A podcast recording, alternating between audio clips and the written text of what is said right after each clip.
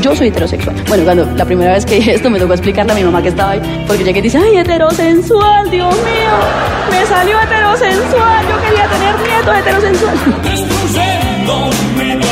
Llegó el momento de hablar de sexualidad en serio, sin resignar diversión y placer. Durante las próximas dos horas, Ana María Vega y Nuri Plata te proponen ir destruyendo mitos, destruyendo mitos para construir una sexualidad plena.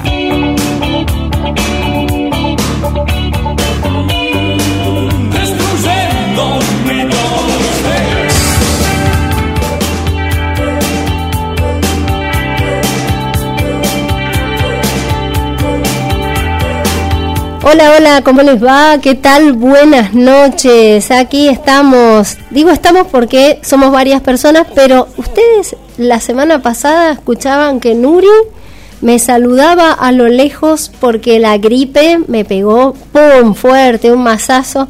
Bueno, ahora le tocó a Nuri. Miren cómo son las cosas. Nos turnamos así, ¿veo? Así que querida Nuri Plata, compañera, del programa, de esto que es Destruyendo Mitos, de los cursos, de aventuras, de tantas cosas. Un beso y un abrazo gigante para vos, para que te recuperes prontito y el martes que viene podamos estar acá con nuestras, nuestros y nuestros oyentes compartiendo esto que es todo salud, no, destruyendo mitos. ¿Ves que se le confunden los programas a la Anita? Así es, Ana María Vega soy yo y estoy aquí junto a Daniel Garraza en la operación técnica. Feliz día, gatito. Dani Garraza, hoy es el día del operador técnico, así es, así es, del operador técnico de radio. No sé, ¿de TV también? No, ¿de televisión también? No, solo de radio. No vengan a apropiarse de los espacios. Muy bien, entonces para Dani Garraza, para todos nuestros compañeros y compañeras operadoras y operadores a nivel provincial, nacional, un gran saludo en este día especial. Y soy Padilla, es nuestro compañero locutor. ¿Cómo le va? ¿Qué tal, Anita? Muy buenas noches. El placer de saludarte y estar junto a ustedes en este día martes, ¿eh? Martes 24 de mayo. Así se vienen todas las celebraciones, va a venir la cascada. Le decimos a nuestras y nuestros oyentes, 7 de junio, día de la y del periodista. Y el 3 de julio, día de los locutores y las locutoras. Así venimos parejito. Mayo, junio, julio celebración. Bueno, y eh, ya estamos preparadas aquí para comenzar el programa de hoy. Vamos eh, a saludar a nuestra porción hermosa de la sociedad que son nuestras, nuestros y nuestros oyentes. Allí están ustedes como siempre acompañándonos, compartiendo este programa que amamos hacer con nuestra querida Nuri Plata y como siempre les decimos este saludo de eh, esta porción hermosa de la sociedad, que es nuestra audiencia, no es una frase propia, sino que la hemos tomado de una de tantas mujeres que queremos rescatar de nuestra historia. Ella es Petrona Rosende de Sierra, fue la primera periodista argentina y primera fundadora de un diario en Sudamérica que estuvo dedicado a mujeres. Sí, allá, en la época de la revolución. Sí, así, así. ¿Ustedes la conocían? Seguro que no. Bueno, a partir de nuestro programa sí la conocen. Y de todos los em, podcasts que tenemos en Spotify, donde nos pueden encontrar como Destruyendo Mitos. Este y los, ya les digo, 75 más que tenemos. Porque si bien tenemos 48 programas con este. Hemos hecho podcasts más cortitos con Invisibles para nuestra historia, que son estas historias de mujeres y de personas de la diversidad que han sido invisibilizadas. Por la historia nosotras las ponemos allí, ponemos la lupa y les contamos de qué fue su vida. Y de qué va también, porque hemos nombrado a mujeres y personas contemporáneas. Bueno, Otro detalle más de por qué hacemos destruyendo mitos, porque creemos que la ESI, la educación sexual integral, no solo debe estar en las aulas, sino que es parte de la vida y por eso nosotras la traemos a la radio de una forma distendida, divertida y así nuestros materiales permiten seguir mucho más allá y reproducirse en muchas aulas y en muchos espacios de nuestra provincia.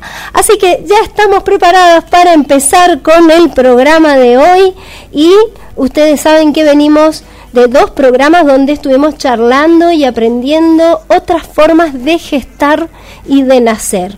En el primer programa de este ciclo hablamos de los no, de en cuanto a las intervenciones sobre el cuerpo de las mujeres y de las personas que gestan, del cuerpo de las personas que nacen. En el segundo programa hablamos de los sí, hablamos de muchos acompañamientos que puede haber en cada etapa que no sabíamos que existían, por ejemplo, el plan de parto, eh, que está mencionada en la legislación que protege nuestros derechos. Y a partir de una actriz famosa que dijo que parió en casa o, o que se formó para ser dula, empezamos a escuchar la palabra Dula, conocimos de qué se trata ser Dula y tuvimos a Dulas aquí en nuestro estudio y también a través del MIT. Así que nos enteramos también de qué se trata la tarea de acompañar durante el embarazo.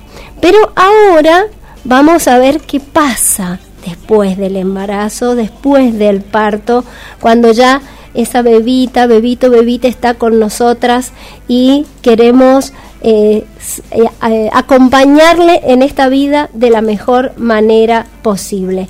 Y tenemos a nuestras dos primeras invitadas, ellas son Ivy, ella es Dula, asesora de lactancia y hace triplete con el programa. ¿Cómo estás, Ivy? ¿Qué tal? Buenas noches, muchísimas gracias por la invitación. Pues sí, estoy aquí súper contenta y me encanta el tema de la crianza. Me parece fantástico y es algo que mm, cuando yo tuve a mis hijas, eh, bueno, obviamente mm, despertaron esta, estas ganas de, mm, de formarme como dula, pero también despertaron estas ganas de poder aprender a hacer un acompañamiento, no solamente en el embarazo y en el parto, sino también en la crianza y en la educación y fue un camino largo y me encantó y, ahora también es algo que comparto con otras mujeres. Creo que la responsabilidad de parir y gestar de manera consciente y respetuosa viene de la mano de la responsabilidad de criar de manera respetuosa y con conciencia a nuestros hijos. Fantástico, maravilloso. Entonces, y está aquí con nosotras Adriana Fernández. Ella es psicomotricista, pero no sé cómo presentarla, porque yo, yo diría es eh, mi maestra en muchas cosas, en muchas cosas que tienen que ver con mi posibilidad de gestar, de criar y de eh, tener esos hijos e hijas hermosas de las cuales me siento maravillada todos los días. Pero no sé, Adri de mi vida, que hace tanto que no nos vemos y que la primera persona que pensé para invitar junto con Ivy a este programa fue en voz. Es un placer tenerte acá.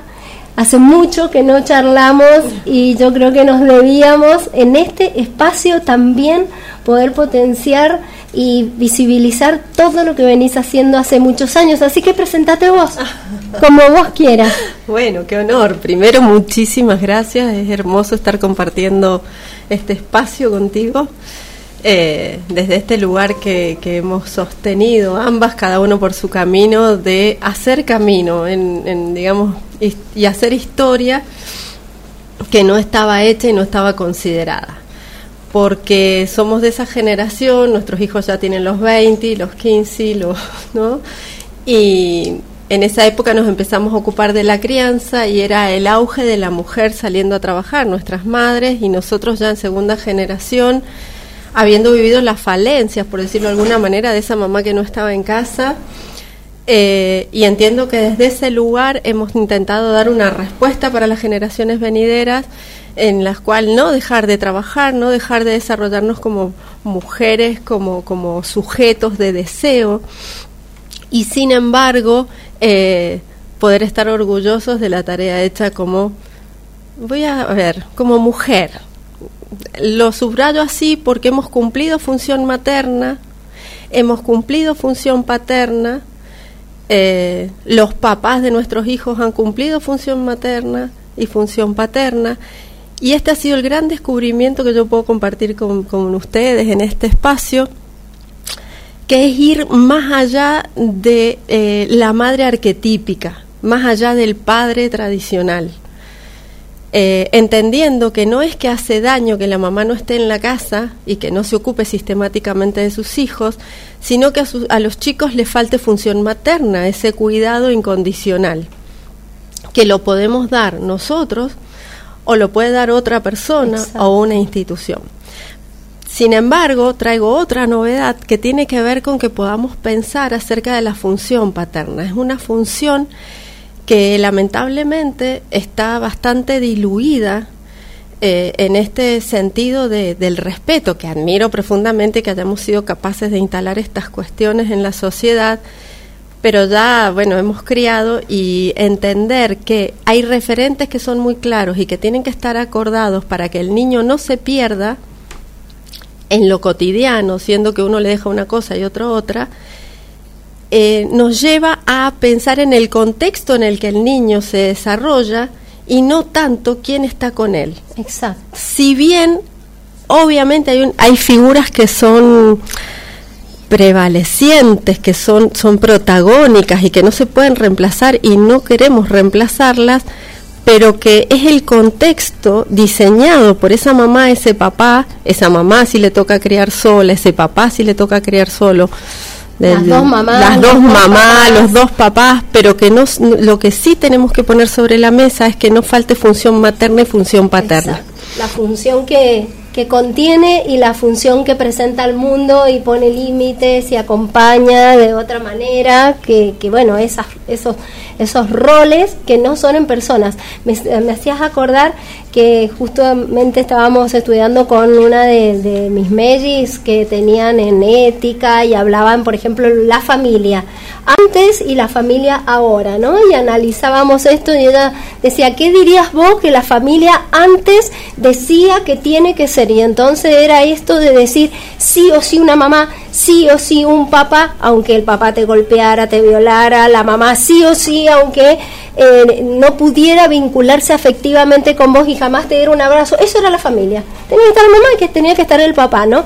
Y hoy hablamos de estas funciones que no estamos poniéndolas en la mamá porque simplemente fue la que te parió o el papá porque simplemente es el que puso el espermatozoide, ¿no? Hay mucho más en todo esto y es de esto lo que queremos hablar y de esta, eh, estas crianzas conscientes desde que yo digo eh, el bebé, la bebita, el bebita está en el vientre, no, no empieza cuando sale, porque si empezara cuando sale, bueno, ay, gallito, ¿no? Pero como que, como el carnet de conducir, como que te dan el carnet a los 18 ya sos perfecto chofer, no, no pasa eso. Así que bueno, les propongo que vayamos a escuchar la tanda, que escuchemos algo de música, que nos abracemos y nos saludemos como corresponde y ya volvemos.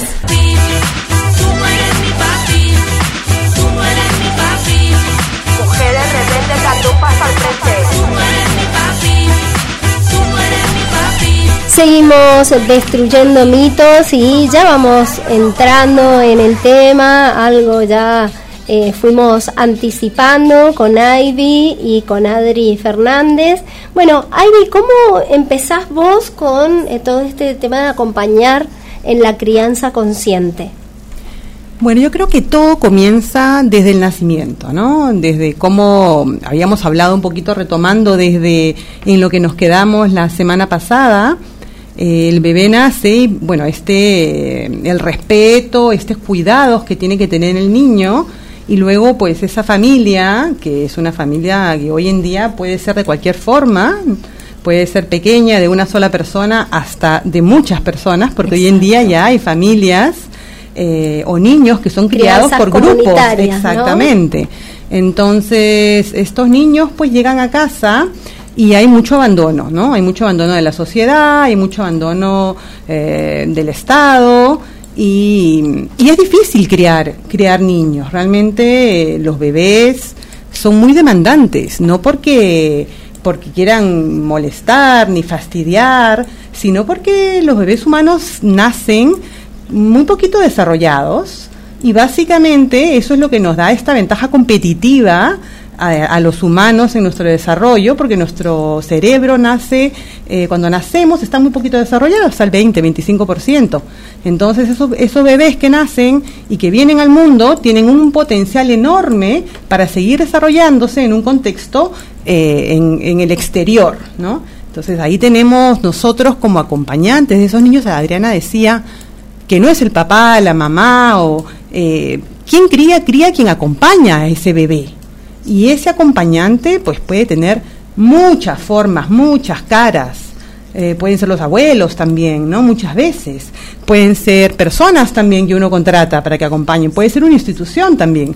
Hoy en día hay niños pequeñitos que ya están siendo eh, dejados porque sus padres tienen que trabajar en instituciones desde muy pequeños. Entonces, por eso yo siento que este rol de acompañamiento eh, es responsabilidad de toda la sociedad y que no podemos dejarlo abandonado, ¿no? Hemos hablado de que la forma de nacer es súper importante y va a marcar la manera como, eh, ¿no? Cómo el mundo se desarrolla y cómo ese ser humano se desarrolla. Entonces, pero también la forma en la que criamos. Y la primera infancia es súper importante en el comienzo. Entonces, yo como acompaño, bueno, yo lo que hago mucho y que me encanta son los talleres de crianza. Me parece que son súper importantes. Primero porque creamos red y tribu. Las familias, bueno, y las mujeres que paren, pero a veces también son padres. Claro. Hoy en día hay muchísimas formas. Entonces, ese adulto que acompaña a ese bebé, o esos adultos que acompañan a ese bebé, como te digo, quedan muy abandonados y hay una falta de tribu y falta de información. Entonces, a mí lo que me gusta hacer y que fue lo que a mí me marcó cuando yo tuve a mi primera hija, es intentar generar tribu o red de crianza eh, con el acompañamiento de una persona profesional, en este caso son los talleres que yo hago, para darle cierta forma con la información, con todo lo último que se está dando hoy en día, para saber mm, no solamente a nivel emocional que necesite ese niño, sino también eh, a nivel de investigaciones, qué es lo que está pasando y también retrocediendo en el tiempo, porque hay un montón de investigadores súper interesantes que ya han escrito un montón de cosas que están muy, muy, muy desconocidos, ¿no? Yo creo que Adri también ahí nos va a contar un montón de estas cosas, porque ha investigado el tema, pero a mí lo que me gusta es acompañar a esas familias, generar red y que esas personas puedan también generar red entre ellas. Exacto. Tú generas un espacio, tú generas un espacio, tú generas, eh, digamos, los intentas acompañar desde eh, tu profesión, pero también generas la posibilidad de que estas personas crean redes ellos mismos y puedan sentirse acompañados en la crianza. Para mí eso fue súper importante, como les comentaba eh, en, en, la pauta, para mí esa fue mi familia, fue mi segunda familia, y con ellos, con estos acompañantes de crianza en los talleres de crianza que yo hice cuando yo tuve a mis, primer, a mis hijas, hace ya 14 años, con la primera y 11 con la segunda, eh, uy, hicimos una cantidad de proyectos maravillosos y hermosos, con mucha curiosidad, porque quisimos aprender diferentes maneras de acompañar a estos niños, ¿no? Hablamos de límites, de educación, de movimiento, entonces nos animamos, acompañados por una profesional, a investigarlo todo y a, a crear nuevas formas de criar estos niños. Bien, Adri, y en tu caso, contanos entonces eh, este recorrido que vos has hecho. Claro, yo lo tengo muy asociado a la vida en el sentido, y cada vez que voy cumpliendo más años, porque yo ya, mi hija tiene 22, eh, estoy en esa etapa en donde ya podés, digamos, pasar revista de lo que hiciste y lo que no, y dónde metiste la pata y dónde no. Y de lo que no te das cuenta te lo dicen ellos. Entonces, bueno, vamos desde esa perspectiva.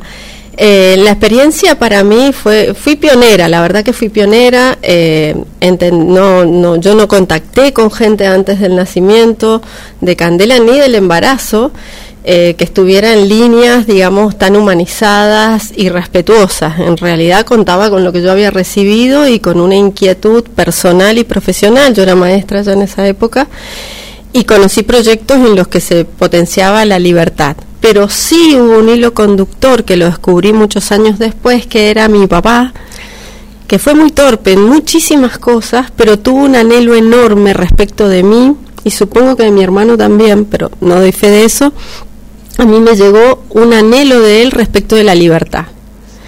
Y el anhelo de él, sentido profundamente y sin haberlo podido eh, explayarse él en su vida respecto de este concepto ni de esta vivencia, me la transmitió. Y eso fue lo que condujo en mi vida este, las búsquedas y las experiencias y la vivencia y aplicar lo que entendía que me llevaba al lugar de la libertad. Es un concepto muy alto, utópico muchas veces, sin embargo, desde ahí que yo eh, tomo eh, esa inspiración y si me preguntan, ¿qué le querés dejar a tu hija? Al menos es una inspiración en el sentido de esos valores tan fuera de lo común. Entonces, digamos, comandada, llevada, inspirada por algo tan alto que entiendo que está en el plano de lo espiritual, y no quiero hablar de religión, estoy hablando de nivel espiritual, eh, eh, hice un camino. Y en ese camino, entonces descubrí cantidad de gente preciosa que ya hacía centenares, que venía desarrollando metodologías y trabajos, investigaciones como Montessori y por sobre todo, en mi caso, Emi Pickler. Entonces, eh, antes de que naciera Candela, yo ya lo conocí y puse un jardín con esa metodología, ahí nos conocimos con Ana y al mes de poner el jardín ya habíamos decidido tener un bebé con el papá de Candela y pues llegó inmediatamente y de ahí que venimos caminando. Pero me interesa mucho esto de ubicarlo en la perspectiva de la persona, más allá de, del momento de parir. Claro. Eh, porque el, a un hijo, como a un proyecto, yo entiendo ahora después de décadas, hay que darle espacio antes de materializarlo. Cuando le das espacio antes de materializarlo, pasan cosas maravillosas. No siempre es el caso, entonces hay bebés que llegan inesperadamente, yo acompaño gente que, que pasa por ese proceso, y poder generar el espacio, aunque el bebé ya estuviera en el vientre, cambia la perspectiva absolutamente porque cambia el desde dónde ese niño es recibido.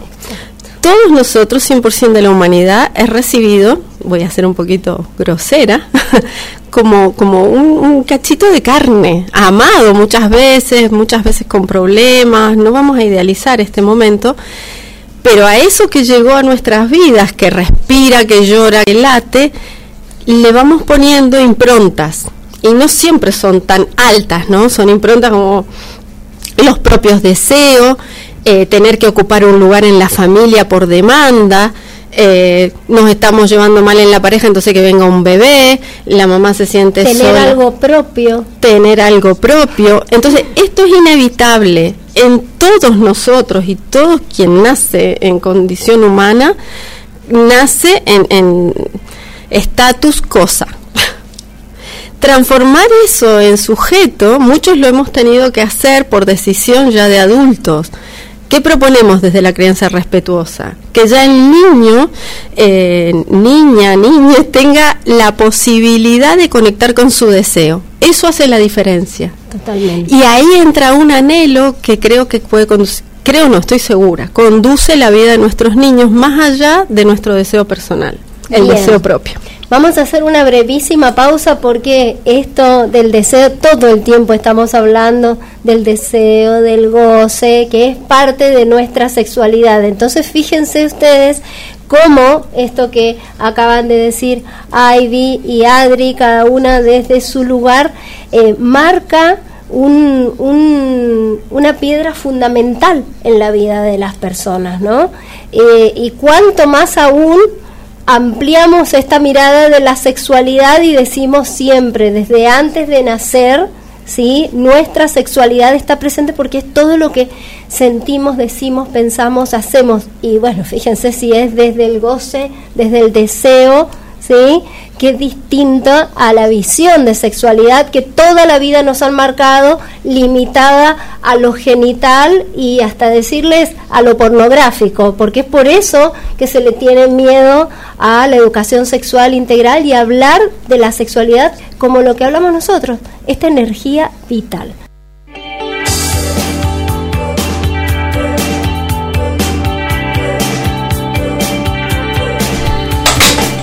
Bien, seguimos destruyendo mitos y estábamos hablando del deseo y estábamos hablando de lo maravilloso que es desear la maternidad, desear ese bebé, esa bebita. Esto hace que nos preparemos de otra manera. Es cierto, como dijo Adri, eh, puede ser que eh, no llegue de esa manera la maternidad, pero hay una diferencia, ¿no? Y eso se ha estudiado y se acompaña en este sentido, ¿no? Sí, sí, es cierto que, que un bebé llegue a un entorno, em, digamos, donde hay respeto y es posible haber construido el espacio psíquico y es posible haber construido el espacio físico, eh, la espera y demás, no es garantía de la felicidad, pero sí es cierto que no es lo mismo que un bebé que tenga que entrar a armarse el espacio a codazos, ¿no? Llegué, acá estoy, este, atiéndanme, es distinto.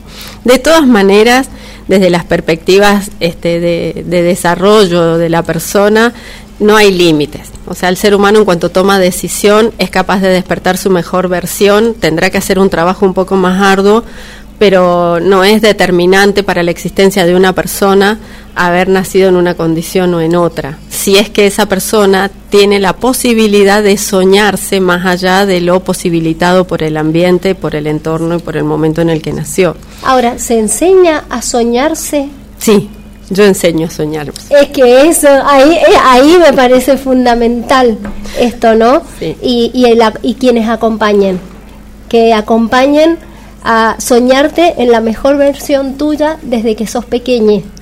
Uy, qué hermoso suena eso. Porque si no... Y tan necesario. Y, y, bueno, y yo veo muchas personas adultas que lamentablemente me duele ver a esas personas porque entiendo que en realidad han sido sometidas a todo lo contrario, ¿no? Claro, pero digamos que estamos en este plano para esto, justamente, para despertar esa, ese germen, chispa, que, que te lleva a ir más allá de, de donde estás. El ir más allá tiene que ver con poder soñarte en principio, por eso, digamos, la posibilidad de un desarrollo de simbolización es fundamental, que haya una posibilidad de pensarse en la versión que uno desea de sí mismo en la vida que uno quiere tener. Y transformarse en creador de eso es maravilloso. De hecho, Amy Pickler, en el documental que hay, está colgado en YouTube, que es del Oxy, ella expresa que la motivación de ocuparse de los niños sin familia, pues son, ella fue directora de una de un lugar eh, de niños eh, sin padres, digamos, una casa cuna para nosotros eh, la moviliza el sueño de un hombre mejor. Y, encuentra en Freud pautas y claves que le permiten este, desarrollar ese sueño. Y ella hace una metodología que es la de, esta, de esta crianza respetuosa en libertad, cuyo eje transversal es el placer el placer del movimiento, el placer de ser atendido, el placer de ser mirado, el placer de mirar a quien te cuida, el placer de jugar por tus propios medios y explorar el mundo con tus propias capacidades sin intervención de un otro. El placer de nutrirte, ¿no? Por alguien que te respeta y acompaña ese momento también, que ha sido tan valioso y que para muchas personas lamentablemente el momento de la nutrición, de la comida, es una batalla campal, ¿no? Y como ella, ese aspecto, ¿no? El de nutrir, el de alimentar, era fundamental, era uno de los momentos determinantes, ¿no? Todos los momentos en, en la metodología de mi Pickler están puntuados. Hay puntuación, hay referentes y esto estructura el amor. Es raro lo que digo, No, pero, pero de alguna manera te amo y, y- y llenar de besos a un bebé, al bebé no le dice nada más que muchas veces estar invadido y se ponen fastidiosos. Exacto. Ahora, un te amo con limpiarte la cara con cuidado, esperar a que estés preparado tónicamente para ser alzado, para cambiarte el pañal, ser alimentado en la condición biológica que te es más cómoda, que es alzado hasta que te puedas sentar por vos mismo, pararte y caminar, es en brazos de mamá, en brazos de papá, en brazos del cuidador. ¿Por qué? Porque el plato está ubicado frente a él y la cuchara viene del plato a su boca, lo que va a suceder toda su vida, pero está manejada por otra mano que le hace de mano asistente. Exacto. Cuando él tome el tenedor, la cuchara por sus propios medios, lo va a hacer en la misma dirección y todos los circuitos neuronales desarrollados hasta el momento por la acción del cuidador los va a poner en práctica sumando que él agarra la cuchara y hace los movimientos por sus propios medios. Entonces no está la pelea de te doy desde frente a vos, enfrentado, si escuchamos esa palabra, enfrentado a vos te doy de comer, no es lo mismo que te dé de comer sentado en mi regazo en el mismo sentido de, tu nutrición, de tu boca, de tu cuerpo. Ahí ya empieza una- un diálogo que, que es, lo- es denominado diálogo tónico, una comunicación que es armónica. Y todavía el bebé no habla y podemos hablar de comunicación armónica Exacto. O disarmónica, ¿no? O, por ejemplo, en el cambiado, ¿sí? De los pañales, en, en, en el higienizar, en, en respetar ese cuerpo y no creer que es un muñeco, una cosa que puedo dar vuelta para un lado y dar vuelta para el otro sin pedirle permiso. Eso es verdad. Igual a mí me encanta. Y mi Pilar a mí una de las me cambió la vida eh, cuando yo tenía a mi a mi, a mi, mi primera pequeña. Bueno, en este deseo por maternar, por hacer las cosas de manera diferente, me había sentido yo muy muy sola de pequeña. Yo soy la tercera y bueno, eh, mis padres pues súper con muchas cosas en qué pensar. Y ellos siempre me decían pues que el tercero casi que se criaba solo, Solo. ¿no? o con los hermanos o con los primos entonces yo me yo claro tuve como una infancia muy solitaria no entonces en este deseo por llenar esos vacíos eh, claro yo creo que di mucho no y eso es una cosa y abarqué mucho no y le, le quité muchas posibilidades a mi primera hija de desarrollarse autónomamente. Entonces también es una cosa que yo, y en este primer taller que hice cuando mi pequeña tenía nueve meses, que aún no gateaba, yo ya la había sentado, bueno, todas estas cosas que, Que te impulsan que también a hacer, hacemos, ¿no? porque queremos hacer por ellos, porque o sea, si por mí no hicieron nada, pues yo voy a hacerlo todo por mis hijos, ¿no? Eh, me encantó ese taller que hice con esta mujer en España, porque mis hijas nacieron en España, eh, que me dijo mm, que hay una diferencia entre esa mirada, ese cuidado, ese acompañamiento y el hacerlo todo por nuestros hijos. Que tenemos que también dar un espacio para que ellos también desarrollen sus propias deseos y sus propias, eh, no sé, ¿no? Y entonces Capacidades. Y entonces me hizo retroceder. Me dijo, no, tú tienes que retroceder con tu hija. Y entonces hicimos este camino de deshacer toda esa manipulación que yo este de alguna manera desde el amor eh, no y el cuidado yo había hecho entonces ahora es una cosa que trabajo mucho con algunas mujeres porque hay que un poquito pensar desde dónde es que gestamos y parimos muchas veces estamos haciéndolo también para llenar esos vacíos que tenemos y cuando viene este bebé eh, pues queremos hacerlo todo por ellos, ¿no? Y, y me pasa mucho que me dicen es que yo los quiero coger en brazos todos los días y todos los momentos y las 24 horas del día, ¿no? Y es que yo lo quiero alimentar y es que yo le quiero dar y entiendo eso, pero también hay que empezar a pensar en cuál es el deseo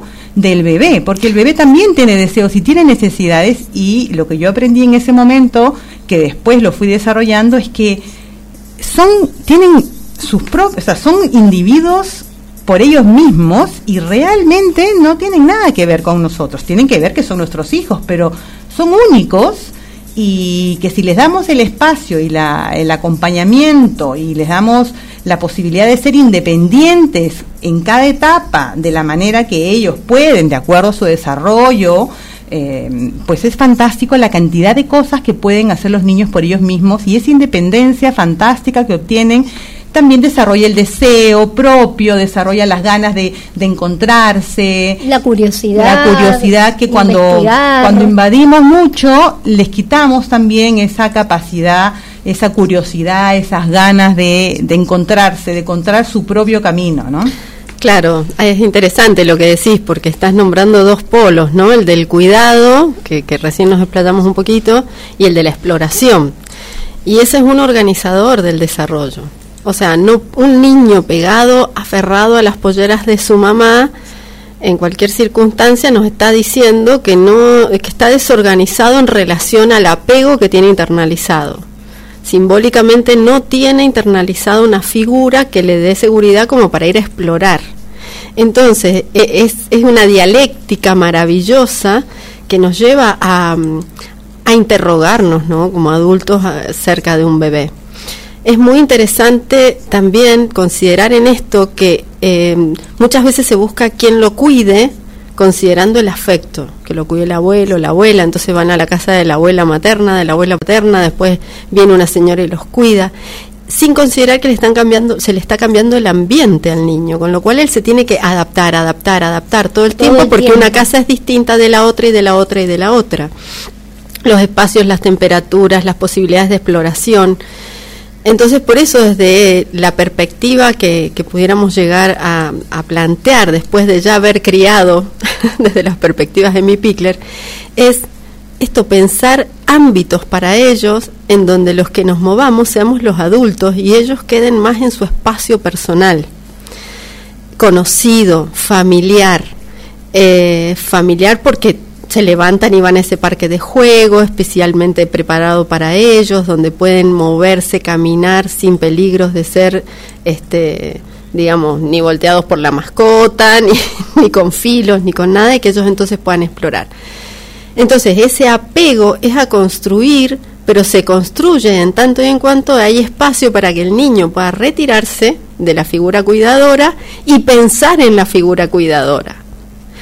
Por eso, bueno, yo he pensado mucho respecto de esto del colecho, eh, llevar los alzados permanentemente, que hay toda una propuesta educativa de apego profunda, así, de 100% apego, y la verdad que tenemos que considerar los dos polos, porque son dos polos que hacen al desarrollo integral del niño, ¿no? El equilibrio entre esos dos polos es, es importante, definitivamente. Sí. Y también el niño, ¿no? Y también el individuo que tenemos, ese bebé que tenemos que tenemos ahí enfrente, ¿no? A mí mi experiencia personal y luego efectivamente tú dices uno se equivoca con mi segunda con mi segunda hija em, hice menos o sea a nivel emocional hice igual porque las amo de manera eh, de la misma manera pero con mi segunda hija hice mucho menos y preparé más como tú dices preparé más el ambiente em, y, y bueno me investigué mucho más eh, hice muchos talleres y desde ese conocimiento que no lo existe, yo creo que también ese es el problema, ¿no? Que ni, ni nuestras familias, ni en las instituciones existe esta información y los padres pues quedan un poquito ahí abandonados en este lugar y hacen lo que pueden de la manera que pueden, ¿no? Pero, pero yo creo que cuando ya investigué y me di cuenta de que hay que ser menos, hay que, hay que hacer más por el ambiente, que el ambiente tiene que estar preparado, hay que hacer más por darle seguridad a ese niño y darles todo el espacio para que tenga la libertad de explorar. Me pareció fantástico, realmente yo con mi segunda hija me quedé impresionada de la independencia, de la capacidad, de, de cuán, ¿no? de cuán poco tenía que hacer yo como madre y de acuerdo a lo que te habían enseñado. Exactamente. Porque estabas haciendo como madre lo que ya claro, pues desde ese modelo anterior, pero es que hemos saltado, mucho y ahora desde el otro modelo. Pero se sigue haciendo mucho ahora, ¿no? Sí, lo que pasa es que lo que yo pienso es que también una como madre o como persona que cuida va lidiando con sus propias matrices de lo que es ser madre, de lo que no queremos ser, de, vamos haciendo un diálogo interno permanentemente, ¿no? Por eso la propuesta que yo llevo adelante en mis talleres en este momento tiene que ver con qué vida querés tener. Totalmente. ¿Quién querés que sea tu bebé cuando sea un niño? No quién querés que sea en el sentido de ponerle mi deseo, sino, a ver, em, ¿de qué va tu vínculo cuando él sea más grande? Los chicos que son criados sin su espacio personal son chicos que se accidentan, son chicos que, dan trabajo, son chicos que no se pueden quedar en ningún lado, son chicos que no admiten la presencia de otros. Entonces, si de pronto, desde entrada, el planteo es, bueno, imagínate acá dos o tres años con tu niño que en la plaza juega con otro, pero que mide, esto lo hemos visto quienes hemos criado desde la perspectiva de mi Pickler, y yo que tuve la posibilidad de poner un jardín y que acompañé muchas familias, sorprendentemente había abuelas que me decían, no te puedo creer, acompañé a mi nieta a un pelotero, ¿no? Que es como caótico. Y este relato se repitió muchas veces.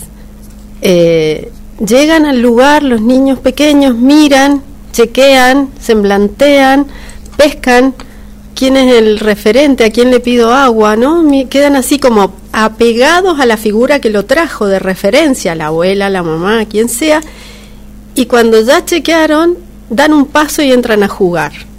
Ese tiempo de poder pensar es el que se dan para tener sus referentes y saber a qué atenerse. Y de ahí en adelante vincular con el placer. Entonces, si podemos soñar con un hijo cuando tiene 3, 4, 5 meses y que se va a convertir en un niño con esas características, por supuesto que nos vamos a tener que hacer un camino interior necesariamente tenemos que hacer un camino interior. El miedo ante la fiebre, el miedo ante, ante que no, si respira, si no respira, y si lo pierdo, y bueno, todo ese camino interior, la buena noticia para quienes están transitando, digamos, esa primerísima infancia, es que cuando uno acompaña, se va transformando en quien uno quiere. ¿Qué mamá quiere ser? Es una buena pregunta. ¿Qué papá querés ser? ¿Quién querés ser cuando este niño ya sea universitario? En el sentido de qué vínculo vuelvo a esto, ¿no? De ¿Qué vínculo quiero construir, ¿no? Con, ese niño, esa niña y esa futura eh, adolescente, joven. Exactamente, pero eso no es de un día para el otro. Y si hay algo que yo eh, me he encontrado mucho en mi camino de acompañar y que es, bueno, son dos años, a los dos años berrinche. Ah, Como naturalizar por edades conductas que son desajustadas. Y no digo que el niño no tenga que tener berrinche, digo que nosotros no tenemos por qué naturalizarlo como algo que va a cambiar por la edad. Ah, cuando tenga dos años y medio no va a tener berrinches sino aprendió en esa época y, y, con nuestro acompañamiento a gestionar esa emoción que generó ese berrinche. ¿Por qué lo va a aprender solo, sola, sole? Claro, porque el tiempo pasa, se supone que lo va a aprender. Pues no, y son todas estas cuestiones que vamos derribando. Este, en relación a las creencias establecidas y que nos hacen mucho beneficio. Porque naturalizar el berrinche, naturalizar que un niño cierre la puerta enojado, naturalizar que tire las cosas porque es la edad, no hace más que estemos acompañando a los niños a que vayan a la peor versión. Exactamente. Bien, vamos a ir a una pausa y ya regresamos para profundizar, como hicimos la otra vez en los no, que estuvimos hablando del parto. Acá tenemos una línea por ahí de los no, pero también hemos tirado varios sí que están vinculados con cómo es este acompañamiento respetuoso, amoroso en una crianza consciente.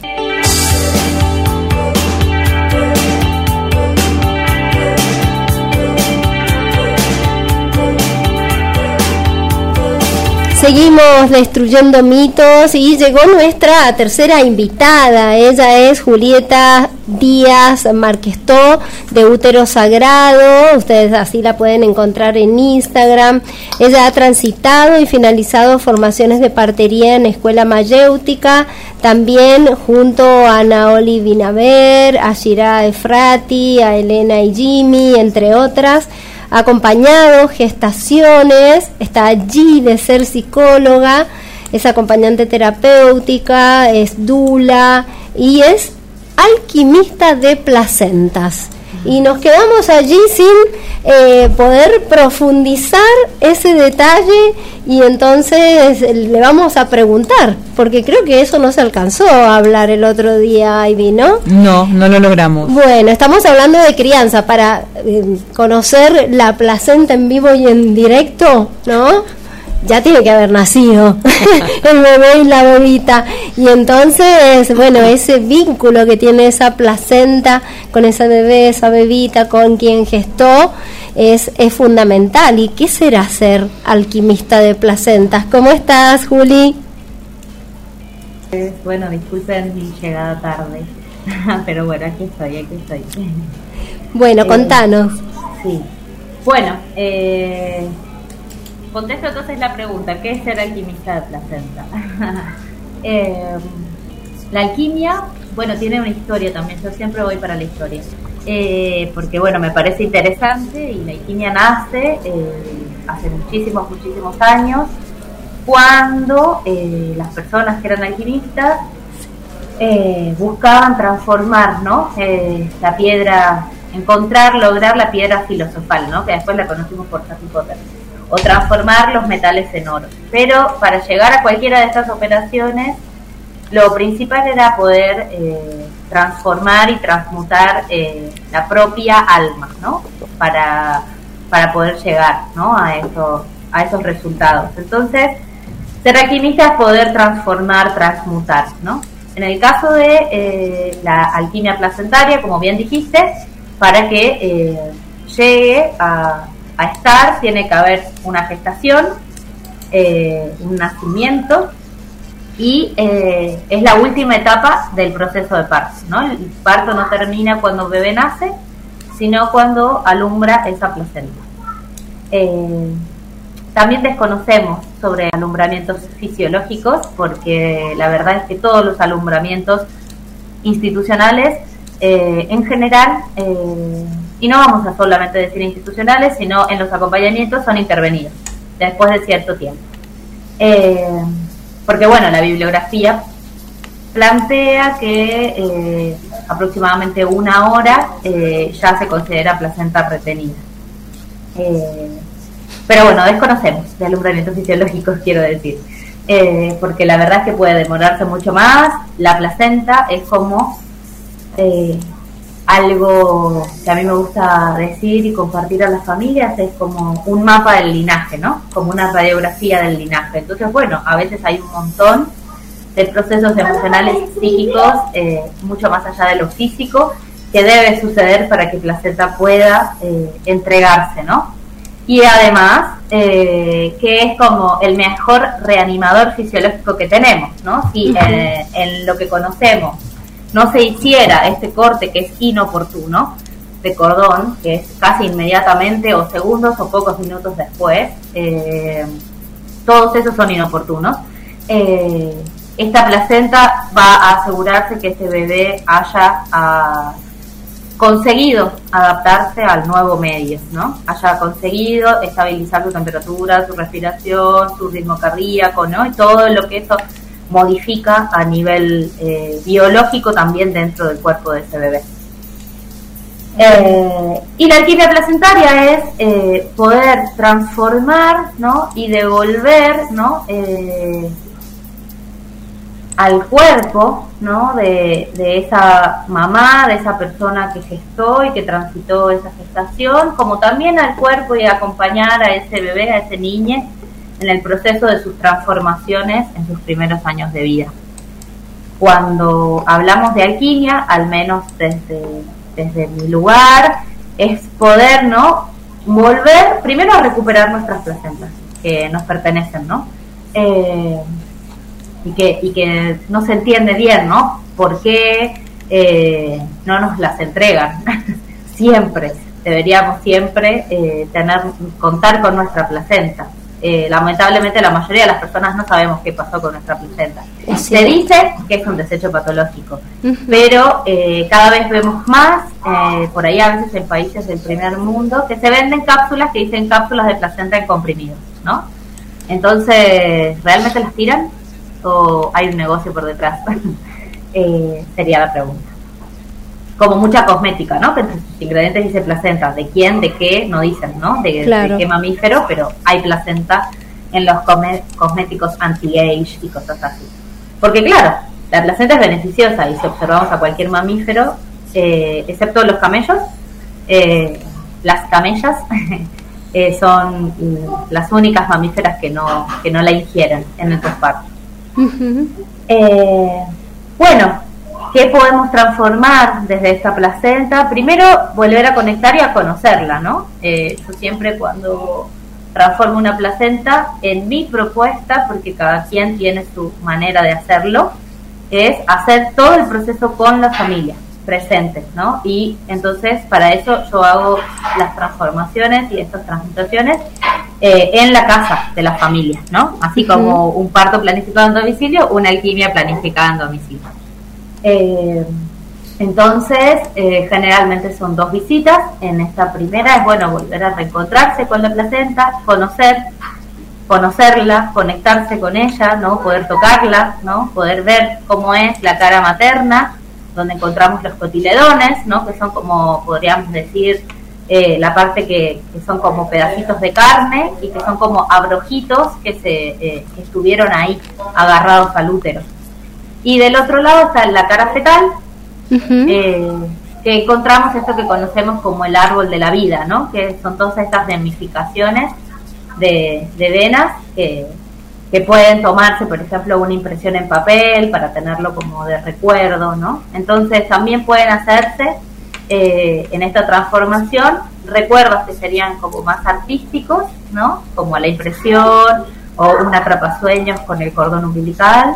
Eh, como también más desde, desde la medicina natural, ¿no? De poder volver a reincorporar todos esos beneficios que tiene la placenta y que desconocemos porque llevamos años eh, desechándolas, ¿no? Claro, totalmente, que no se trabaja nada sobre eso, que qué impresionante, qué, qué, interesante que es poderlo hacer.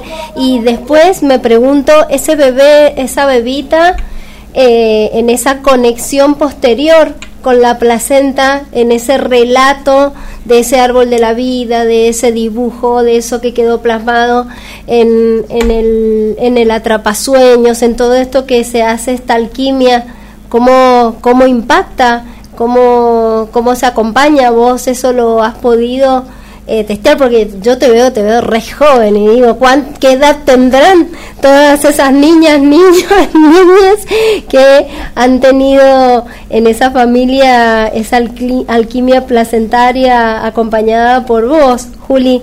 Pero, ¿qué, ¿ves diferencias?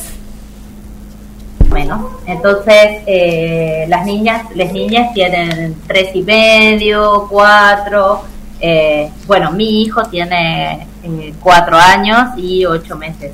Eh, y la primera alquimia que hice fue con nuestra placenta, ¿no? Entonces todavía tengo mi, mi reservorio, que yo hoy en día como ya me quedan muy pocas cápsulas, por ejemplo, bueno, me las guardo para, para esos momentos donde necesito esa esa ayuda, esa conexión, esa energía, ¿no? Eh, muchas veces me sucede como, como también le suceden a las mujeres cuando van a parir, que ese día, ese día hicieron un montón de cosas. Bueno, generalmente a mí me pasa igual y el día que tuve un millón de actividades me llaman como, che, esto está empezando, anda viniendo, entonces bueno, ahí las cápsulas son mi, mi salvación.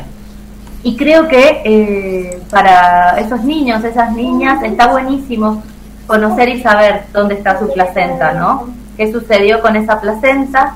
Entonces, entre esas cosas que se pueden ir haciendo, porque lo que, lo que, lo que yo en mi propuesta hago son eh, cinturas madres de placenta y de cordón umbilical, Ujú. eh, curitas de piel, ¿no? que en realidad se hace, las, las membranas, o lo que conocemos como la bolsa, en realidad son dos pieles juntas una con la otra, dos membranas. El corion, que está adherido al útero y que cuando, por ejemplo, la famosa maniobra de Hamilton lo que hace es despegar el corion del útero, ¿no? Para inducir un parto de manera mecánica. Y por dentro se encuentra el amnios, que viene justamente del líquido amniótico, que es esa membrana que el bebé toca cada vez que se mueve, ¿no? Como la, la parte más cercana.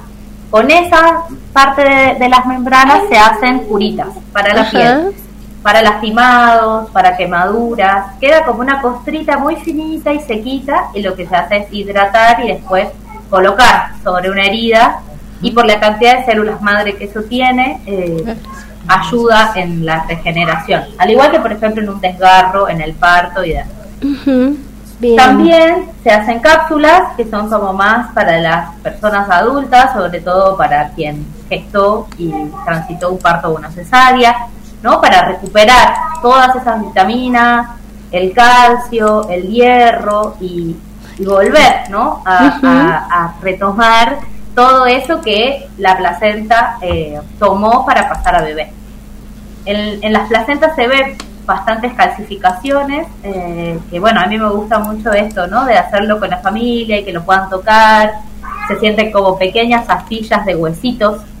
Eh, y bueno, ahí está, ¿no? Un montón de calcio que quedó como atrapado eh, en estas almohadillas que les decía, que son como estos abrojitos.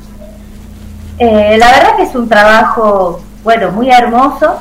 Más allá de que, por ejemplo, después no quiera hacerse medicina placentaria o alquimia de placenta, a mí me parece fundamental que las personas empecemos a recuperar nuestra placenta. Eh, que nos llevemos nuestra placenta a casa si parimos fuera de casa. Eh, porque la, medicina de la placenta no es solamente hacer cápsulas, pinturas, curitas, ¿no?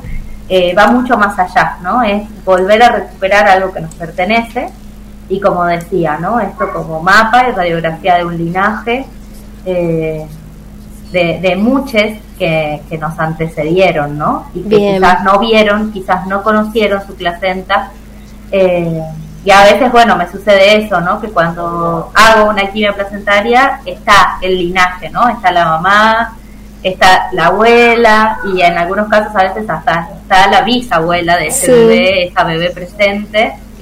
Eh, y todas esas mujeres que nunca vieron y nunca conocieron y nunca tocaron, ¿no? Eh, y nunca tuvieron contacto con su placenta, ¿no?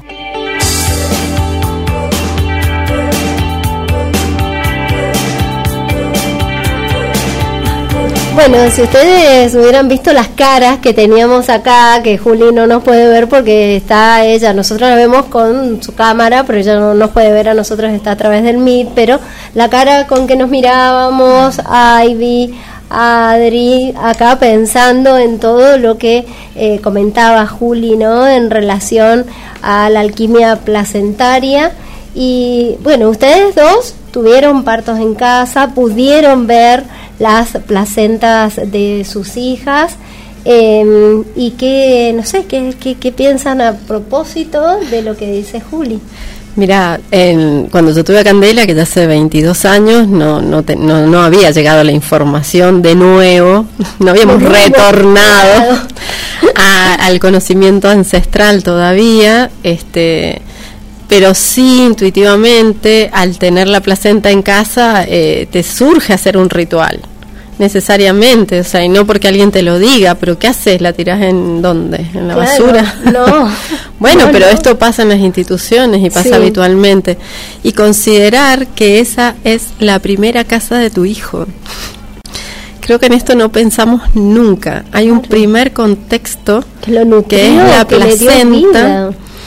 Eh, y es su primer casa. Entonces considerar que cuando entró en casa, ya sea después de venir del hospital o lo que sea, ya es la segunda, ya viene con una mudanza, ¿no? que muchas Totalmente. veces no se considera.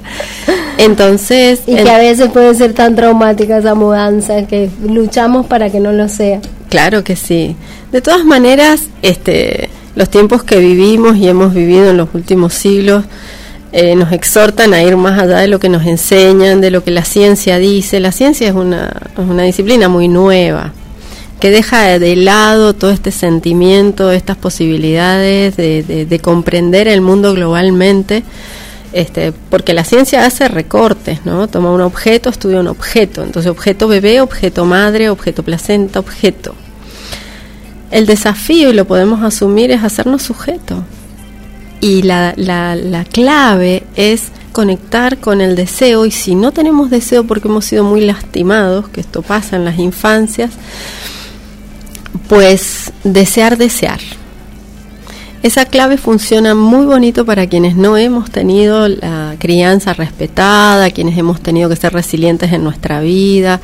Entonces, desear, desear es recontra bonito y tiene que ver con conectar con algo muy profundo que te lleva a encontrarte con lo ancestral necesariamente. No hay personas que verdaderamente en su vida tengan deseos genuinos que no conecten con algo de más allá. Del más allá no me refiero al cielo, me refiero al más allá de lo que hemos recibido, de lo, del más allá de lo que hemos recibido, porque eso lo tenemos puesto, lo llevamos, es una información que está dada. Entonces, me encanta escuchar eh, a Juli, eh, ella tiene información, accedió a la información y nosotras que no accedimos, pero yo tuve mi placenta en casa y la teníamos en la heladera y era muy gracioso abrir la heladera y tenerla ahí y era muy emocionante a la vez. Y preguntarnos, ¿no? ¿Qué hacer con esto? Y darnos una respuesta que no vino de ningún libro. Claro, de una necesidad, de un deseo que de respetar ese, ese, ese hogar que había sido el hogar de, nuestros, de nuestra hija y, y, desde ese desde ese digamos sitio interno encontrar alternativa y dónde plan, dónde plantarla porque era plantar. Claro porque este, bueno la idea de plantar tenía que ver con esa vida y esa continuidad en, en, otra vida no claro entregar a la tierra esta fue la intuición no o sea vuelvo a decir encantada de escuchar esta información que ya está llegando poco a poco de nuevo a nosotros, este, porque bueno, tiene funciones mucho más este, aprovechables. Exacto. Bien, ¿y en tu caso, Ivy? Bueno, yo también parí en casa a mis dos hijas y bueno, eso fue hace 14 años a la, a la primera. Yo parí con unas parteras que eh, no hacían alquimia placentaria, pero que sí utilizaban la placenta y, la respetaban, ¿no? Pensar también que la placenta se genera de nuestro propio bebé, ¿no? Es, es ese misma, esa misma célula que se reproduce y se divide en dos, se divide en placenta y en bebé, entonces es como el hermano gemelo, la hermana gemela, el hermane, ¿no? Eh, que acompaña a ese bebé y que lo nutre y que es la conexión del bebé con su madre. ¿No? Eh, que es súper importante. Entonces, las parteras que me acompañaron a mí eh, sí me ayudaron pues a, reconocer este órgano y fue, fue hermoso, ¿no? Fue hermoso esperar, como dice la Juli, a que la placenta nazca, ¿no? Nazca a su propio ritmo.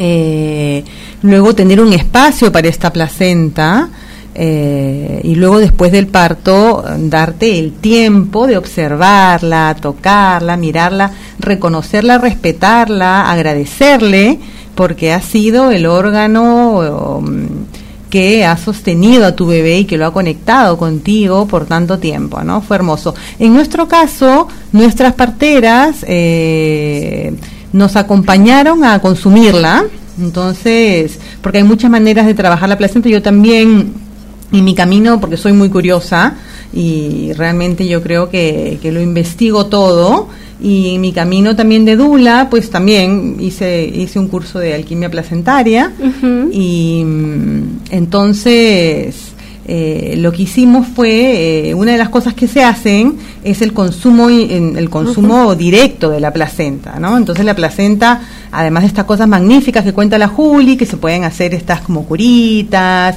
y estas cápsulas de la placenta deshidratada y estas tinturas madre y, y este arte, pues también se puede consumir de manera inmediata, como lo hacen la gran mayoría de mamíferos, excepto los camellos que me acaba de enterar, que me ha contado la Juli.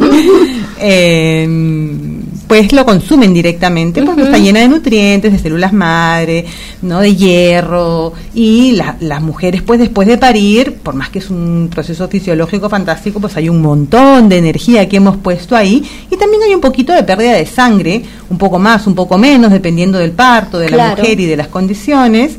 Y lo lindo, que a mí me, me encantó, de, de- es que ellas lo consumieron con nosotras. Entonces, en este acompañamiento, pues cogieron un trozo de la placenta y como eran parteras además muy desenvueltas, y se metían a la cocina y cocinaban y hacían. Ellas no sé qué hicieron, nos hicieron unos batidos con frutas y nos juntamos todos a, a consumirla. Inclusive en mi primer parto estaban mis padres. Eh, y que habían venido de visita y ahí también ellos, ¿no? En la sorpresa y, Y el tratar de entender qué es esto que está haciendo. En el querer ap- apoyarme, porque tenían mucho miedo ya del parto en Claro. casa en sí, ya fue una una ruptura impresionante de todas sus estructuras y sus fórmulas, ¿no? Bien. Eh, y bueno, y ahí está, eso fue muy hermoso. Y después también, como hizo Adri, lo, y, y la, la enterramos. Pero en ese momento no tuvimos la oportunidad de hacer todas esas cosas que, que, que hizo la Juli, ¿no? ¿Qué hace la. Juli?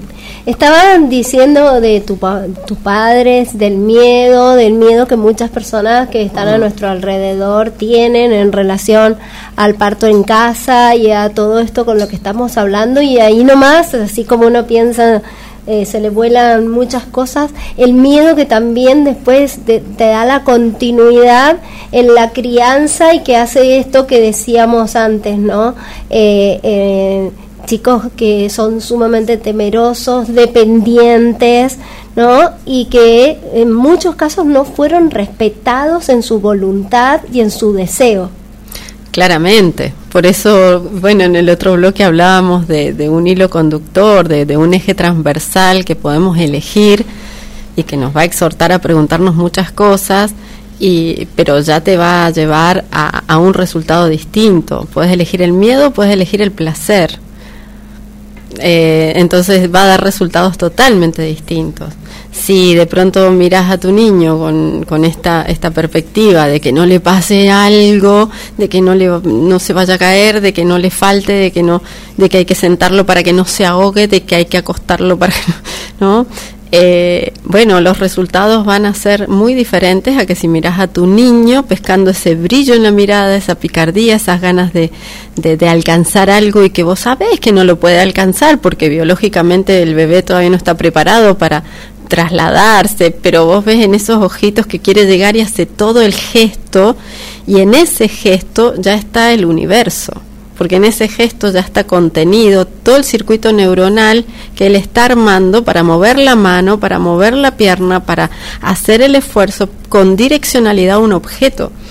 Cuando lo podemos mirar desde ahí y saber que ahí están desarrollando inteligencias, voluntades, están desarrollando decisión, están yendo más allá de la frustración, nos encontramos en el tiempo con chicos que son capaces de trascender límites, de, de, de trascender bordes, versus un niño que está sobreatendido y ante la primera se larga a llorar, se golpea la cabeza contra el piso, eh, pega un berrinche, porque no tiene desarrollados todos esos circuitos como respuesta al, al, al espacio eh, y a la investigación. Entonces, bueno, qué buena pregunta, ¿no? ¿Qué eje tomás, este, qué, qué, qué recurso, qué mirada, desde dónde mirás a tu niño de acuerdo al resultado que querés obtener? Entonces, eh, yo por ahí ya he abandonado mucho dar consejos, ¿no? Si bien nunca he sido consejera, pero me gusta mucho formular preguntas porque sé que en nuestro interior y en nuestra genética hay respuesta dormida que tenemos que despertar. Yo no tengo la verdad, nadie lo tuvo, en mi Pickler tampoco, relajemos con eso. Sí son personas que se animaron y, armaron un lío bárbaro y bueno, podemos armar lío bárbaro. Pero no, porque se hicieron preguntas. Se hicieron preguntas y lo hicieron verdad en sí mismas, o sea, no son personas que hayan sido incoherentes en su vida. Esto es fundamental. mi Pickler visitaba eh, las casas de los niños y ahí descubrió las características del entorno que los llevaban a ser más sanos, más felices, más alegres, no, no se andaban resfriando a cada rato.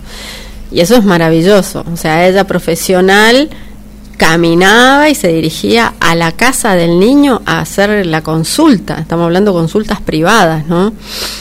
Y después eso lo, lo, lo metodizó, lo hizo verdad y, y, fue muy estricta en el mejor sentido de la palabra, cumplió todos los referentes e hizo que se cumplieran todos los referentes que garantizaban un desarrollo autónomo de los niños pensemos que estamos hablando de niños que no, no, conocieron a sus padres, o sea, por eso a mí me gusta mucho hacer hincapié que, bueno, es cierto que un nacimiento determinado, con un espacio psíquico pre formulado, eh, con un... Sí, es bárbaro. Pero que hay alternativa de que todo eso por resiliencia y, y porque hay pregunta y porque hay un entorno que así lo habilita, sea superado y trascendido, me encanta subrayarlo porque si no pareciera que debemos ser mamás espectaculares, más allá de lo... Claro. y, y por eso digo, ¿no?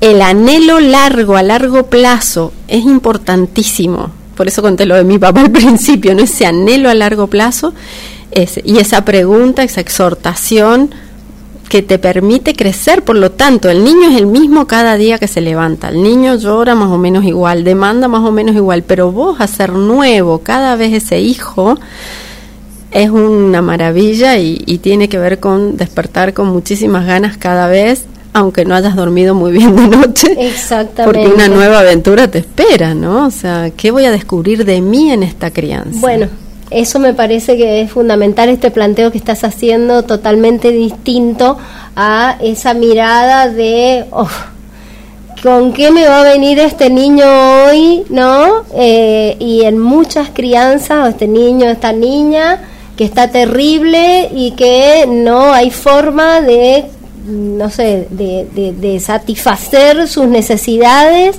eh, donde no está esta mirada del descubrimiento, de, del conocerse, del reconocerse, del acompañar. Y después ya tenemos que ir a la última pausa, pero les tiro a ustedes en general eh, esta idea que dejó Adri picando recién de cuando no hay deseo, que es muy raro, pero si ha sido muy dañado, dijo, el desear desear. Eso es lindo. Y también es eso, ¿no? Que los que por un lado eh, creamos niños muy demandantes porque estamos ahí haciéndolo todo por ellos y después no somos capaces de sostener esa, esa demanda y nos frustra muchísimo, ¿no? Como, como padres, como acompañantes. Pero es que además es posible hacerlo. Yo lo que me pregunto es en esta época de niñas y niños que no saben, que, y de adultos que no saben cómo acompañar y les dejan el celular para que no me moleste y después eh, eh, se plantean, bueno, este niño se aburre con todo ¿no? Esta niña se aburre con todo. Esto, digo, ¿qué hacemos? ¿Cómo acompañamos? No a modo de consejo, sino qué preguntas nos podemos hacer para que cambie esa mirada. Se las dejo para las tres, a eso después de la hora y ya volvemos.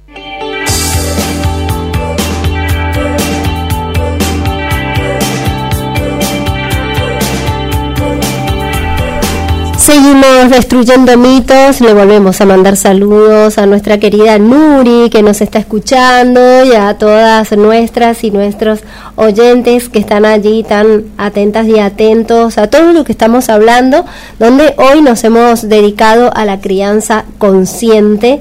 Estamos con Juli, con Heidi y con Adriana. Y habíamos dejado allí una mm, pregunta, podría decirse, o la posibilidad de charlar sobre estas formas en que muchas personas hoy em, entretienen, podríamos decir, a los niños, las niñas tan pequeñitos con el celular en un espacio en el cual bueno, parece como que se aíslan y no son parte del espacio en el que estamos para que no molesten, entre comillas, ¿no? Porque es eso lo que muchas personas dicen. ¿Qué es esta molestia de un niño o una niña? El querer saber, el querer charlar, el querer tener atención. ¿Y qué pasa con esos niños y esas niñas, las cuales, para que no, entre comillas, molesten, eh, bueno, se ponen todos esos elementos. Bueno, yo creo, ahí rapidito, eh, que, mm, que muchos de estos niños que finalmente son puestos frente a un celular, mm, tan chiquitos, ¿no? tan chiquititos, eh, también eh, no se les ha dado esta oportunidad, como comentaba Adriana, de desarrollar su propia creatividad, su propia curiosidad. Son niños que mm, se les ha eh, como se les ha hecho todo continuamente, ¿no? Se les viste, se les da de comer. Entonces van perdiendo ese deseo de desear, como dice la Adri, em, y, y, después son muy demandantes, claramente, ¿no? Quieren los brazos de la madre continuamente, o del padre, del cuidador, les pones la comida enfrente y no quieren comer, excepto que tú les des de comer, eh, no quieren vestirse, acaban como sin deseo de hacer nada eh, y los padres, los cuidadores luego no, no saben cómo mantener o cómo sostener ese, ese hábito. Entonces, de alguna manera, el, celular eh, en estos momentos de la vida, eh, pues reemplaza a, el, a la mirada continua eh, y al, al, hacer continuo de los, de los cuidadores. Entonces, claro, ese niño se vuelve molesto, molesto entre comillas, ¿no? Porque no es molesto realmente. Se vuelve molesto porque se sienta a la mesa y está aburrido, no sabe tampoco conversar.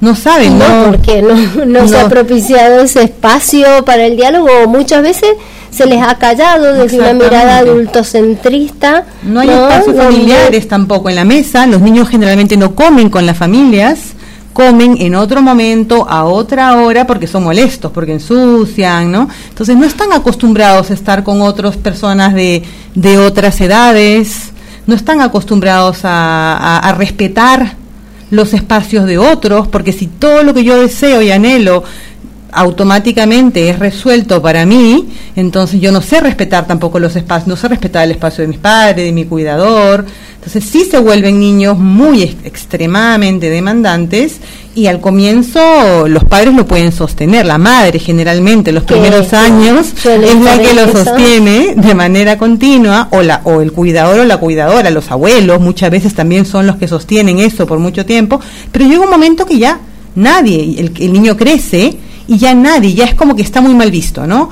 Ya, ya no está bueno que el niño no sepa comer solo ya no está bueno que el niño no se sepa vestir solo. Claro, como si fuera a construir eso en sin haberlo aprendido y sin haber tenido la curiosidad por hacerlo, ¿no?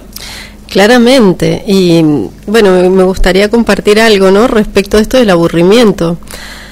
Pero está, hay, hay idiomas antiguos en los que no existe la palabra aburrimiento. Claro. Claro. Y si podemos escucharla con atención, eh, contiene la palabra burro. Y hablábamos del desarrollo integral vía la experiencia, vía el contacto con el entorno, vía hacer cuestiones por los propios medios. Entonces, eh, claramente lo que estás diciendo está en el orden de, eh, está burro este niño. ¿Sí? Em, con lo cual, ya inmediatamente hay que mirar el adulto, ¿no? Eh, porque ese, ese adulto también debe aburrirse si no hay un otro que le dice qué hacer. Entonces ya ahí entran preguntas de nuevo que van profundo, calan profundo, porque que un otro te haga lo básico tuyo que ya puedes hacer por tus propios medios, inmediatamente te transforma o te, te conserva en ese lugar de objeto. Si decimos que lo que hace diferencia es desear y de pronto el deseo es acallado por una sobreatención permanente, un sobrecuidado, que por un miedo que viene de afuera, o sea, por el miedo de, la persona adulta de que no lo quieras hacer, de que no lo puedas hacer, de que me demores más tiempo del que tengo para acompañarte. Son todas creencias, porque un niño que comienza a, a, cooperar a los tres meses de vida con su vestimenta, levantan la colita, ¿no? Fruncen los cachetes del poto para que uno les ponga el pañal es un niño que está con, está este, integrado, entonces es un niño que, que, está colaborando con el cambio de su pañal y está atento a lo que está pasando está recibiendo esa atención con, con amor y desde el amor. Verdaderamente amor en acto, un amor que es comunicación y demás, eso ya da satisfacción, con lo cual, siendo cambiado así y ya habiendo sido alimentado desde ese lugar, la satisfacción afectiva está cubierta, por lo tanto puede ir a explorar. Esto que hablábamos del apego y la distancia, el apego y la exploración. Si yo le dejé la mamadera en el Moisés apoyada en las almohadas, me fui al baño mientras él tomaba la mamadera solo y de pronto lo quiero dejar que juegue solo, no estuvo cubierta la primera necesidad. La necesidad de, de, de, contacto que si lo pudiéramos ver es como no sé, enchufarlos, ¿no? A nuestra energía se llenan de, de, una lucecita, se ponen brillantes y ya así satisfechos, brillantes, entonces eh, pueden ir a su vida. ¿Y cuál es la vida de un bebé de cuatro meses? ¡Oh! Espectacular, espectacular. Em, por otro lado, hay algo que también funciona como un tope y que es el llanto el llanto se hace insoportable para quien no entiende el código de un bebé.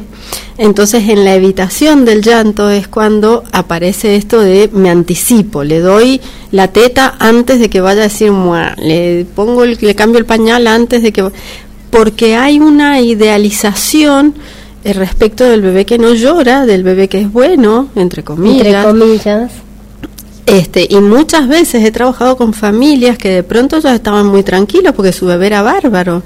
Y pasado el tiempo diagnosticamos autismo o algún síndrome relacionado con el autismo. Entonces, cuidado con esto, ¿no? Que está tan, tan idealizado el bebé bueno, el bebé que no hace nada. Que no hace nada, claro.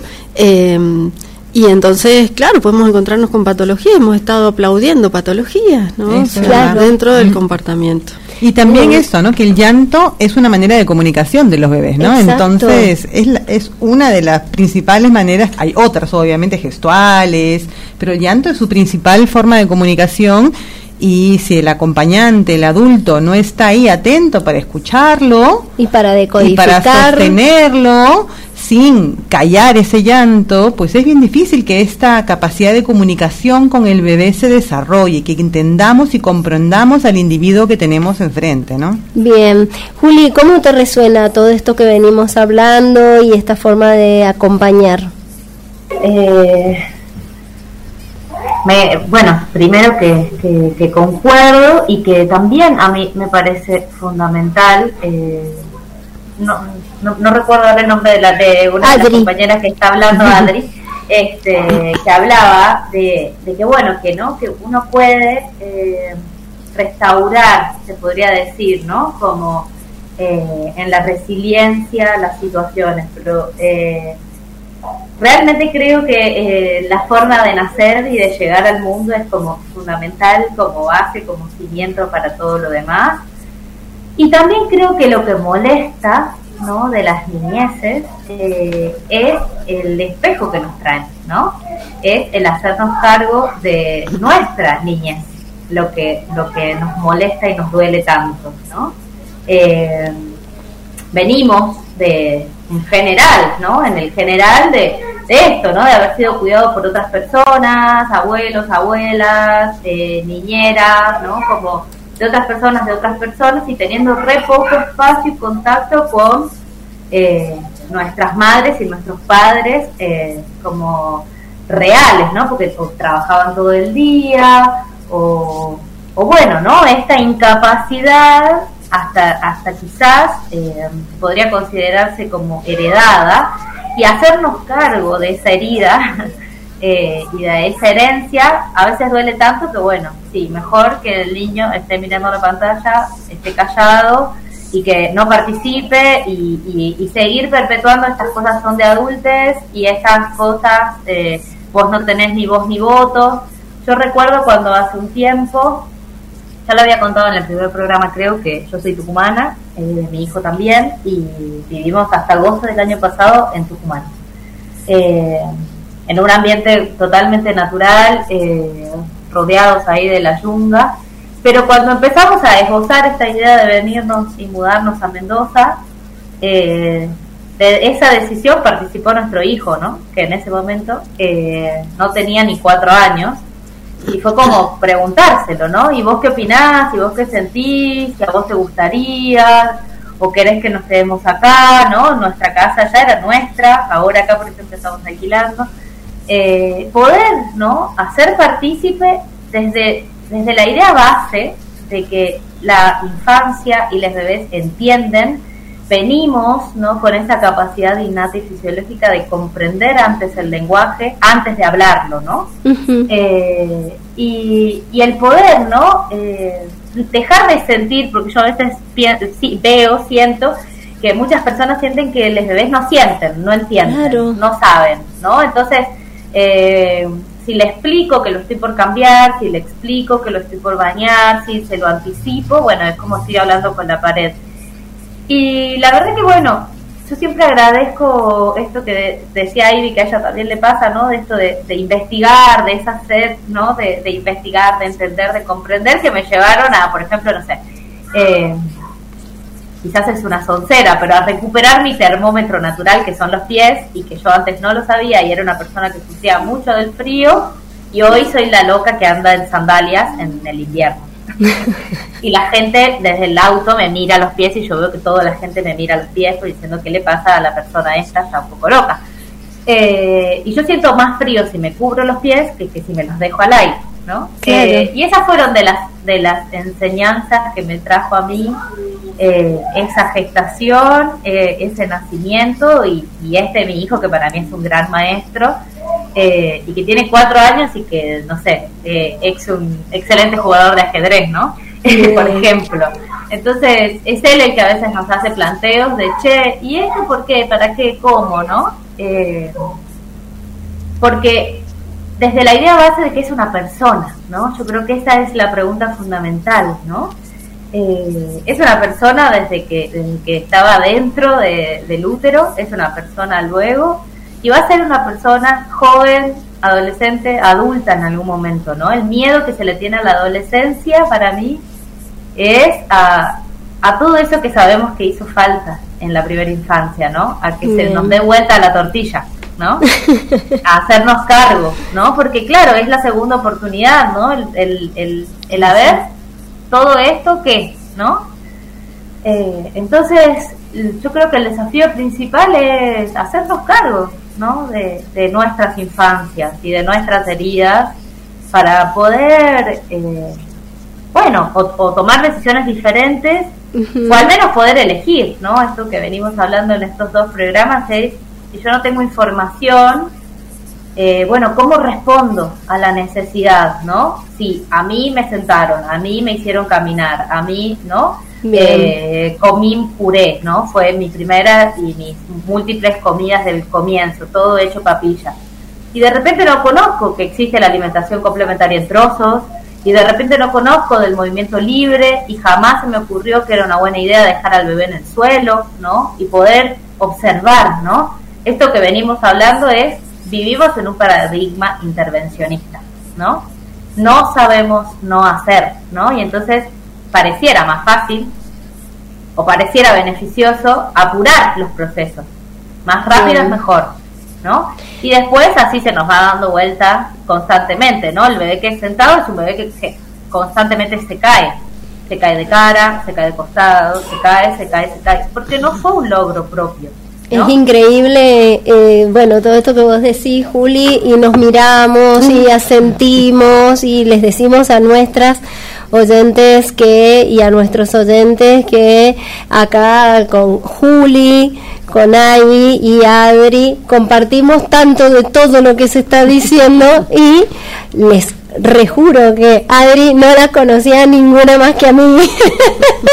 no, y compartimos tanto y cómo se va alineando muchos de estos aspectos, eh, que es lo que venimos hablando y que es en, en aquello que no solo creemos, porque no es una cuestión de creencia, sino es una cuestión de vivencia plena, ¿no, Adri? Sí, totalmente. Y yo creo que ahí también esto, ¿no? De, de, esto, vuelvo al espejo, ¿no? A mí me, pasaba mucho hace un tiempo, hasta que, bueno, en algún momento lo, lo planteé, ¿no? Pero de personas que, ay, qué suerte que tenés por, no sé, cómo es tu hijo, ¿no? No, no, no es suerte, ¿no? No. Eh, yo en un momento pausé la facultad y lo pausé como una decisión, no como un sacrificio, ¿no? Y también creo que viene de ahí, de dejar de vivir las mapaternidades desde el sacrificio, desde el sufrimiento, dejar de vivir la vida, ojalá, ¿no? Pero digo, esto de más paternal, que pareciera que hoy en día lo vemos un montón, es algo que a mí me hace mucho ruido y que incluso a veces me ha hecho sentirme disconforme o rara con disfrutar de, de, mi maternidad, de mi hijo, ¿no? Porque la maternidad real es todo lo negativo, ¿no? Es la queja, es el sufrimiento, el es sacrificio. no banco a mi hijo, es el me cae mal, es el no lo aguanto, ese no lo soporto. Y seguro que de eso hay, ¿no? Porque eh, esto que decía Adri, ¿no? No vamos a ser personas perfectas porque no lo somos. En ningún rol, ¿no? Y no tenemos que pretenderlo, porque si no somos, vamos a ser siempre una frustración andante. Pero de repente yo creo que sí podemos hacer mejor las cosas.